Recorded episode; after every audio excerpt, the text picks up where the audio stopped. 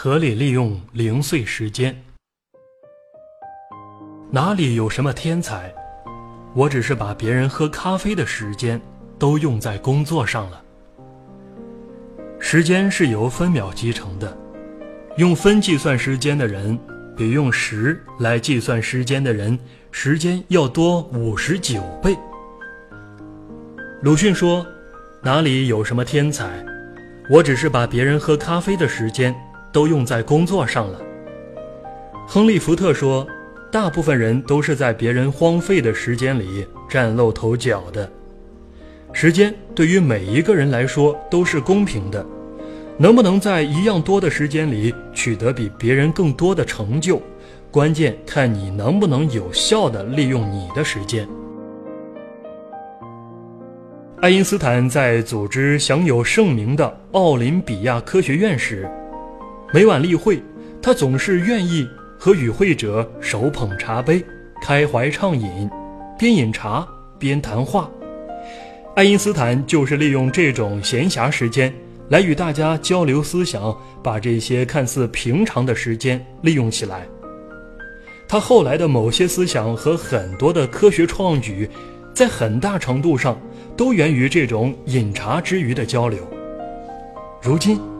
茶杯和茶壶早已成为英国剑桥大学的一项独特设备，以纪念爱因斯坦利用闲暇时间的创举。美国近代诗人、小说家和出色的钢琴家爱丽斯·顿，善于利用零散时间的方法和体会也颇值得借鉴。他写道：“当时我大约只有十四岁，年幼疏忽。”对于爱德华先生那天告诉我的一个真理，未加注意，但后来回想起来，那真是至理名言。从那以后，我就得到了不可限量的益处。爱德华是我的钢琴教师，有一天，他给我教课的时候，忽然问我：“你每天要花多少时间练习钢琴？”我说：“大约每天三四个小时。”你每次练习时间都很长吗？是不是有个把钟头的时间？啊，我想这样才好。不，不要这样。他说：“你将来长大以后，每天不会有长时间的空闲的。你可以养成习惯，一有空闲就几分钟几分钟的练习。比如在你上学以前，或在午饭以后，或在工作的休息余暇，五分钟五分钟的去练习。”把小的练习时间分散在一天里面，如此，弹钢琴就成了你日常生活中的一部分了。当我在哥伦比亚大学教书的时候，我想课余时间从事创作，可是上课、看卷子、开会等事情，把我白天晚上的时间完全占满了。差不多有两个年头，我不曾动笔写下一个字。我的借口是没有时间。后来才想起了爱德华先生告诉我的话，到了下一个星期，我就实验起他的话来。只要有五分钟左右的空闲时间，我就坐下来写作一百字或短短的几行。出乎意料，在那个星期的周末，我竟积累了相当厚的稿子。后来，我用同样的积少成多的方法创作长篇小说。我的教授工作虽一天比一天繁重，但是每天仍有许多可资利用的短短闲暇。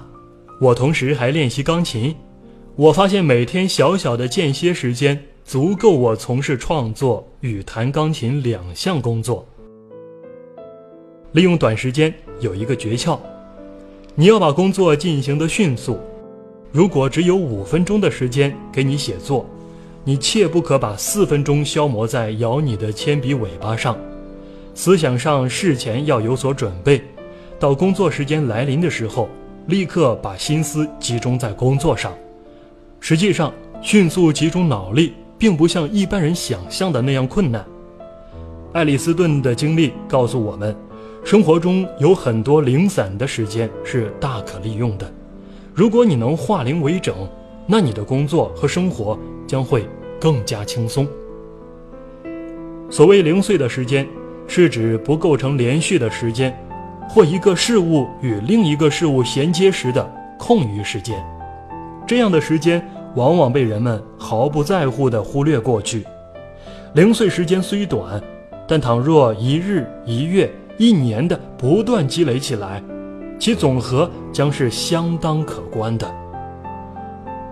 凡是在事业上有所成就的人，几乎都是能有效地利用零碎时间的人。富兰克林在有效利用零碎时间方面堪称楷模。我把整段时间称为整匹布，把点滴时间称为零星布。做衣服有整料固然好，整料不够就尽量把零星的用起来。天天二三十分钟加起来就能由短变长，派上大用场。这是成功者的秘诀，也是我们学习借鉴的好方法。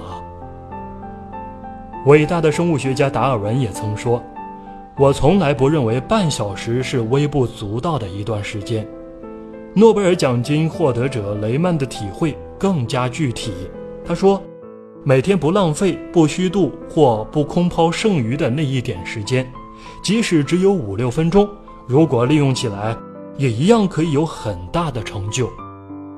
把时间机灵为整，精心使用，这正是古今中外很多科学家取得辉煌成就的奥妙之一，也是我们应该从他们身上学到的优点之一。